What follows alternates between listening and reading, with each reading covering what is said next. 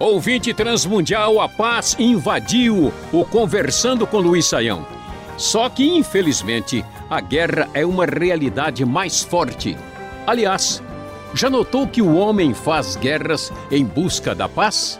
Pois é, todos buscam paz, mas isso é algo que só uma pessoa pode dar. Por isso, nessa série de programas, te convidamos a pensar sobre guerra e paz. Começamos esse assunto com a pergunta do Éden, de Minas Gerais. A Bíblia inteira fala sobre paz, mas ela parece contraditória. Ao mesmo tempo, há muitas guerras ordenadas por Deus no Antigo Testamento e até mesmo batalhas sangrentas descritas no livro do Apocalipse. Afinal, o ideal bíblico é guerra ou paz, professor Luiz Saião? Bom, André, vamos ver a pergunta aí do Éden, lá de Minas Gerais. E o assunto aqui é para a gente entrar em conflito, né? Vamos entrar no embate, porque a discussão sobre guerra e paz. Veja, ah, não tem dúvida que a ideia clara da Bíblia, se a gente pensar no ideal bíblico, o ideal é de paz. Né? Nós temos os diversos textos bíblicos que falam no triunfo, na vitória do bem sobre o mal, e essa vitória vai estabelecer o que? Uma era de paz e domínio da justiça, da equidade e da paz no mundo. Então, não há dúvida de que isso acontece. Mas quando a gente vai olhar a história bíblica, duas coisas precisam ser vistas e consideradas sobre essa questão, sobre esse assunto.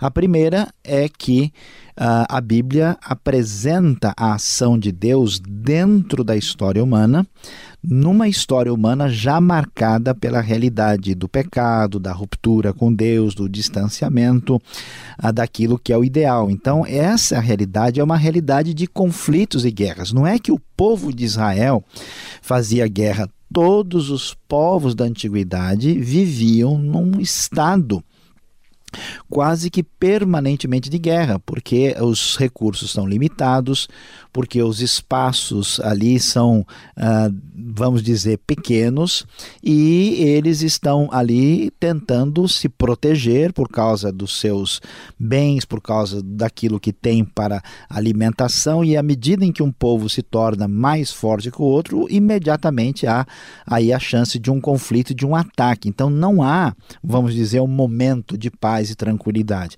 Então a nação de Israel está num determinado contexto onde ela deve se posicionar de forma a sobreviver nesse mundo de batalhas. Essas batalhas não são ideal, mas são contingências da história.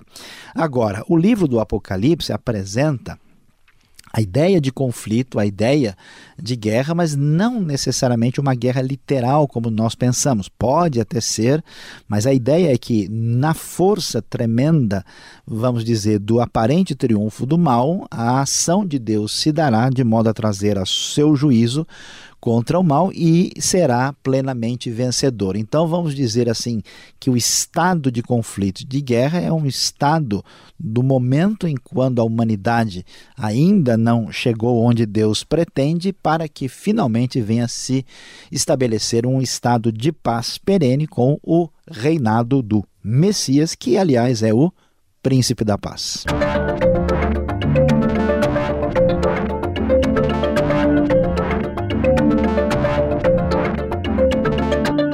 A Marlene do Paraná pergunta: quando uma guerra pode ser considerada justa? Existe algum princípio bíblico que devemos aplicar para nos posicionarmos a favor ou contra algum tipo de conflito armado? Bom, André, a pergunta da Marlene, aí, uma pergunta uh, que é muito séria e a gente precisa uh, aqui raciocinar sobre essa questão. Do ponto de vista ideal, é claro, o ideal mesmo é que a gente não tivesse nenhum tipo de guerra. É, Jesus nunca se apresenta como alguém que veio incitar ou valorizar a guerra. No entanto, nós temos uma, uma maneira de entender essa realidade que tem a ver com a, a, as condições de um mundo onde o mal existe e ele é uma ameaça permanente à vida das pessoas. Então, por exemplo, Geralmente, por que as guerras acontecem? As guerras acontecem por ganância, por interesse econômico. Então, qualquer guerra motivada por esse tipo de abordagem, como cristão, deve ser questionada e rejeitada, porque é a ideia do mais forte querer dominar e destruir o mais fraco. Mas supondo que eu esteja tranquilo no meu país, na minha cidade, e um povo invasor com interesses escusos resolve atacar e destruir a minha nação, a minha cidade, a minha família, os meus amigos. Aí nós temos uma outra atitude: eu tenho ou não o direito de me defender? Essa é a questão que deve ser considerada. Então, nesse sentido, é a mesma razão porque nós temos polícia, porque nós temos forças de segurança, né? Se alguém entra na sua casa e quer destruir a sua família, tenta machucar os seus entes queridos, prejudicar os seus filhos, e essa pessoa se distrai você tem possibilidade de atacá-la e tirar a arma da mão, você vai fazer isso, você diz: Não, eu não vou fazer nada porque eu sou uma pessoa de paz. Então, diante de uma atitude de omissão, pode-se provocar um mal maior. Então, uma atitude de guerra, no sentido de defender-se de um ataque injusto causado por outros interesses, ela não é o ideal, mas ela seria justificável como um mal menor nesse contexto aí difícil do mundo, eh, onde ainda não existe a paz perfeita que Deus nos trará no futuro. Algum país com princípios cristãos deve usar a guerra para que o cristianismo encontre espaço ou seja defendido em outros países, professor Saião? Ah, olha, André, essa é uma questão complicada, né? Por quê? Em primeiro lugar, a gente pode dizer o seguinte: que é, nós não podemos falar de um país propriamente cristão. Né? A gente não tem, na verdade, nem existe esse conceito no Novo Testamento. Nós temos nações, geralmente nações do Ocidente, que têm muita influência do cristianismo na sua tradição histórica, em muitas das suas leis, na sua maneira cultural de ser. Uh, mas a Bíblia em nenhum momento sugere particularmente no Novo Testamento, que o cristianismo é algo que ganha força e espaço pelo uso de guerras e de batalhas. Jamais, aliás, o cristianismo, bem ao contrário de que de outros movimentos aí, através da história, passou aí eh, três séculos simplesmente sendo perseguido e maltratado desde a sua origem. Então, a guerra para, ah, vamos dizer, ampliar a força do cristianismo é até uma contradição, né? porque Jesus usa princípios bem diferentes, né? dizendo que a gente não deve resistir ao inimigo, que a maneira de lidar com quem nos odeia é exatamente um amor incondicional. Então não se deve fazer isso de maneira alguma. O que se pode pensar, não no nível individual, mas no nível, vamos dizer, uh, político, social entre nações é que as nações respeitem ah, o mínimo que seja um consenso uh, dentro de um contexto de, de ética de sobrevivência das diversas civilizações, que haja o um mínimo respeito à vida e ao posicionamento uh, das pessoas. Então, quando nós temos, por exemplo, em certos ambientes, não só cristãos, mas minorias religiosas que não têm a liberdade nem de professar o que são e o que pensam, e elas têm a sua segurança, a sua vida ameaçada, então não só as nações, como nós, como indivíduos, temos todo o direito e até a responsabilidade de termos um posicionamento de crítica, de rejeição ah, e uma atitude aí de, de contraste pleno com aquilo que está acontecendo lá. A gente precisa considerar uma questão séria aí, né?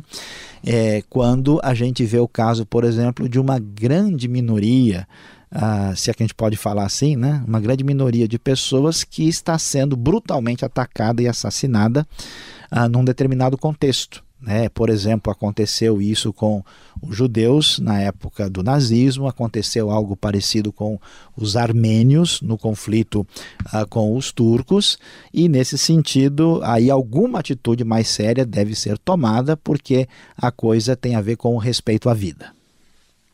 A Irene, de Alagoas, quer saber como pode um país de princípios cristãos fazer guerra contra outros países. Ele não deveria seguir a paz que Jesus tanto pregou, professor Luiz Saião?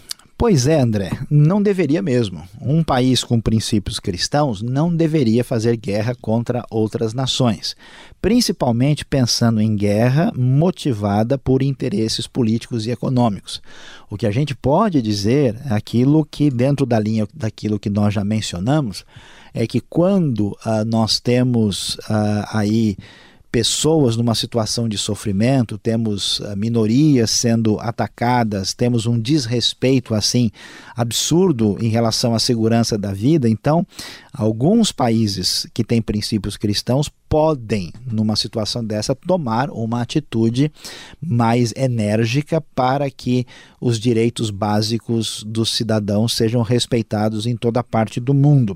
É o caso de isso ser necessário, às vezes até com o uso da força, porque a gente fazendo isso estará evitando um mal maior, né? Porque corremos o risco de ter uma atitude de omissão, permitindo ah, que um grupo de pessoas seja massacrado sem qualquer tipo de atitude de consideração para com elas. Mas toda guerra motivada aí por interesses de outra natureza não tem apoio naquilo que Jesus nos ensina no Novo Testamento.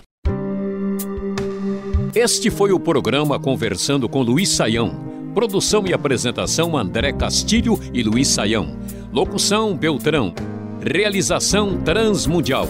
Envie você também suas perguntas para conversando@transmundial.com.br ou escreva para a Caixa Postal 18.113, CEP 04626-970 São Paulo, capital.